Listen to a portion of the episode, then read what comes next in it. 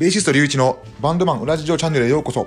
このチャンネルはバンドマンの裏事情や軽音楽器のことだったり音楽関係のことについてお話しているチャンネルになってます。よかったらフォローしてあげてください。よし、今日もちょっと一発目のラジオ撮っていこうかなということでね。なんやかんやこれ5日目ぐらいかな。1日3つぐらい投稿してんねんけど、割と 続いてる感じですね。まあ1ヶ月ぐらいはね、ちょっと1日3つぐらい投稿しようかなと思ってて、それで 1日3つでね、まあ、1ヶ月で、まあ、90本か。まあ、90本、まあ、100本近くコンテンツがあったら、まあまあまあ、まあまあそこそこのチャンネルでしょっていうね、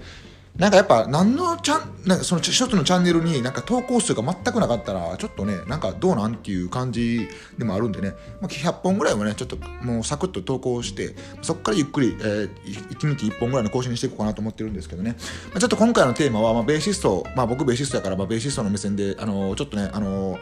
なんていうかな、あのモ、モジュラス、ファンクアンリミテッドというベースと、えー、ミュージックマン、スティングレイのこのベース2つの比較についてお話ししようと思ってるんですけど、結構ね、このレッドホットチリペッパーズ好きな人、えー、フリーですね、あのベースのフリーのが好きな人、まあ、僕とか該当するんですけれども、このフリーが好きな人は、多分このベース2つどちらを買おうかって多分結構悩む人多いと思うんですよ。まあかなりニッチな話だな、これ。まあこれ興味ない人結構おると思うんですけど、まあニッチすぎてね、ちょっとね、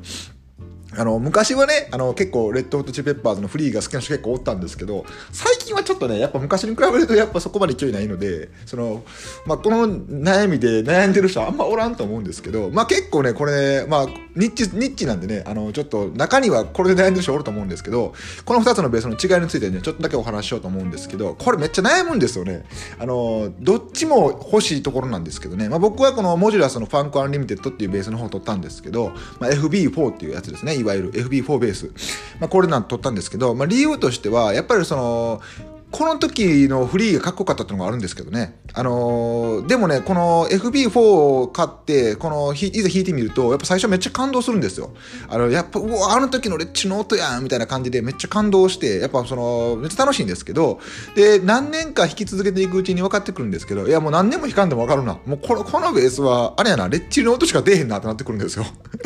何をどうしたってね、やっぱレッチリの音になるというか。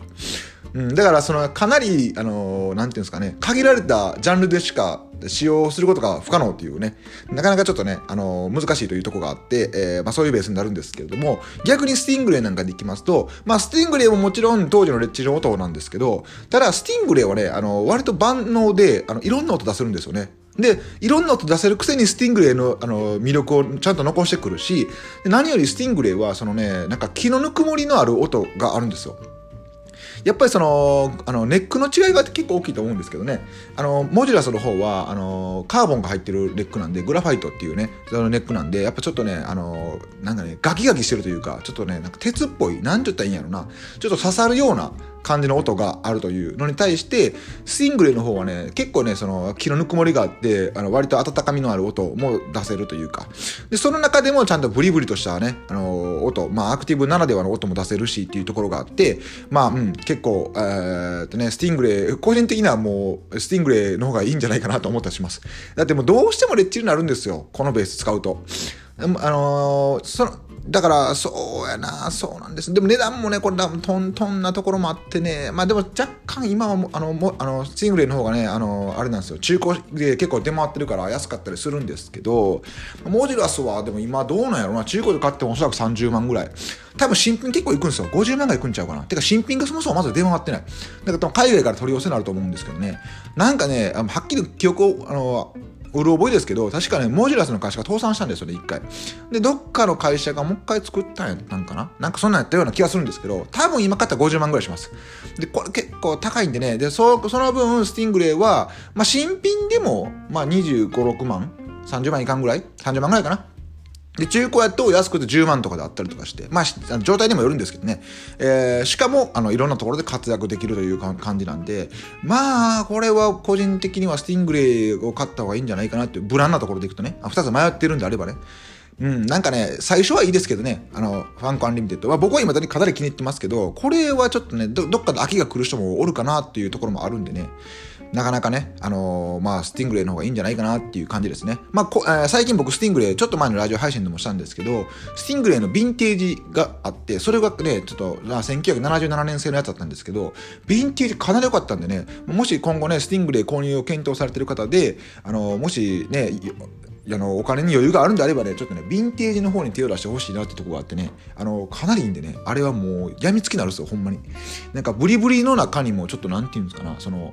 なんていうんですか昔ながらのそのヴィンテージ感もあるというかもう二度美味しい。で見た目もまあ当時その時僕が使ったやつは見た目もちょっとねヴィンテージっぽかってよかったんでまあそういったのがあったらね運よくね、まあ、そういったのも購入してもらいたいなっていうところはあるんですけどね。まあはい。